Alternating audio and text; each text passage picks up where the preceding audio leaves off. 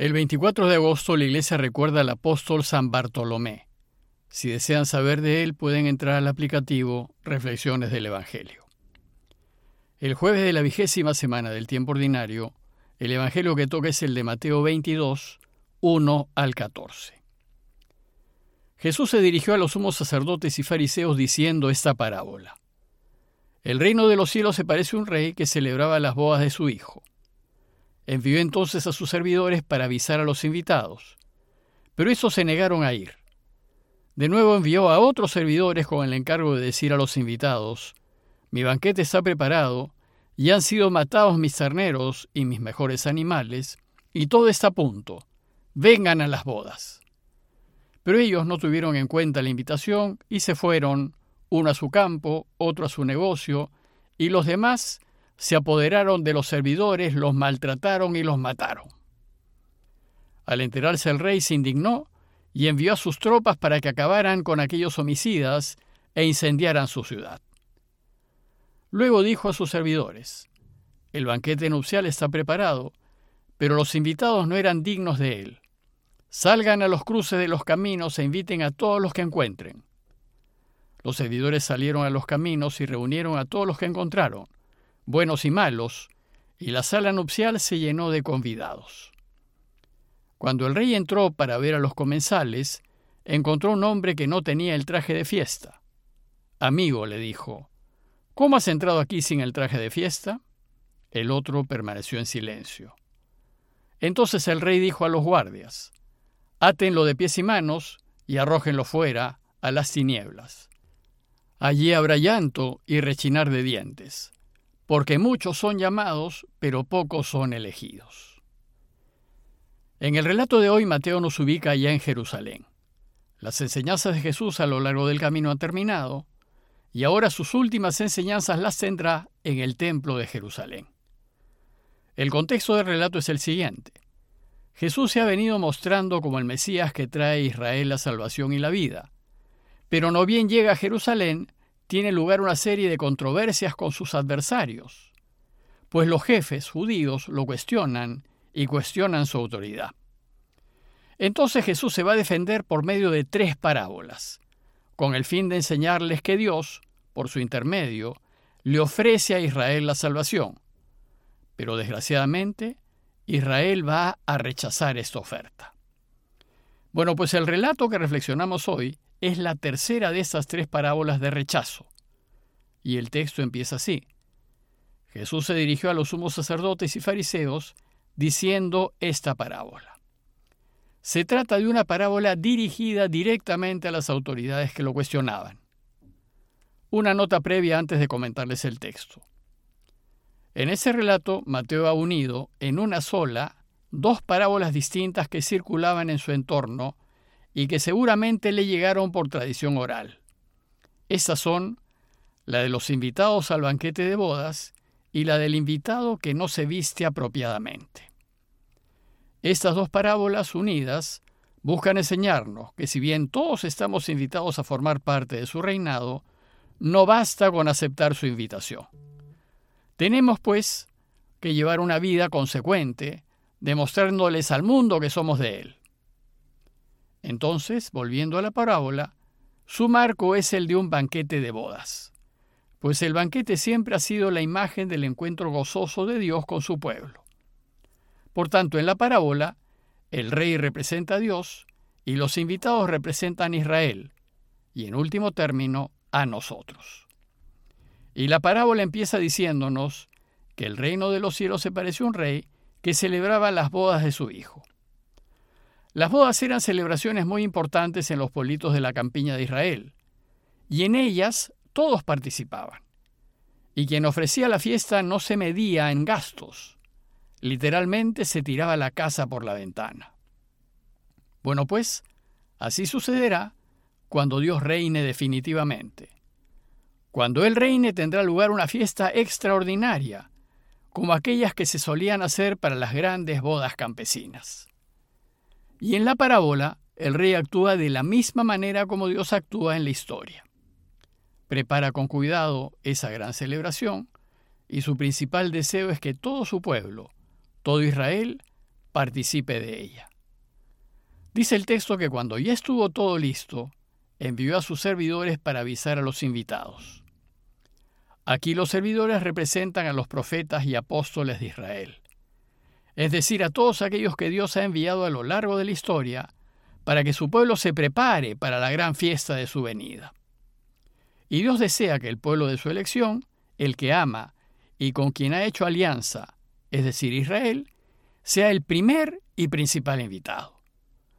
Pero, dice el texto que Israel se negó a ir. No quisieron, pues tenían otras cosas más importantes que hacer. En la mentalidad de entonces, rechazar una fiesta de bodas era un gran desaire.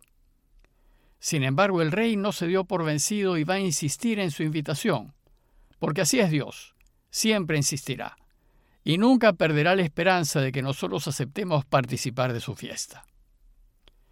Entonces dice el texto que de nuevo envió a otros servidores con el encargo de decir a los invitados, mi banquete está preparado, y han sido matados mis terneros y mis mejores animales, y todo está a punto. Vengan a la boda. Esta vez insiste con más fuerza, haciéndoles ver que ya está todo preparado, que ha invertido mucho en la fiesta y que sus terneros y sus mejores animales ya han sido sacrificados para la ocasión. Pero a Israel no le importó el esfuerzo y el gasto que había hecho su rey para agasajarlos. Ellos, dice el texto, no tuvieron en cuenta la invitación y se fueron uno a su campo, otro a su negocio. No les importó y dejaron a Dios plantado. Incluso algunos se apoderaron de los servidores, de aquellos que fueron a invitarlos, dice el texto, y los maltrataron y los mataron. Pues esto es lo que ha venido sucediendo a lo largo de la historia. Los responsables del pueblo han ido maltratando y matando a los profetas y apóstoles que Dios ha ido enviando para preparar a su pueblo para su venida. Y su última víctima ha sido Juan el Bautista, que ellos, las autoridades del pueblo, conocieron muy bien. Entonces, ante semejante desplante, ¿qué debería hacer el rey? Pues dos cosas. Primero, cerrar las puertas a los miembros del pueblo de Israel.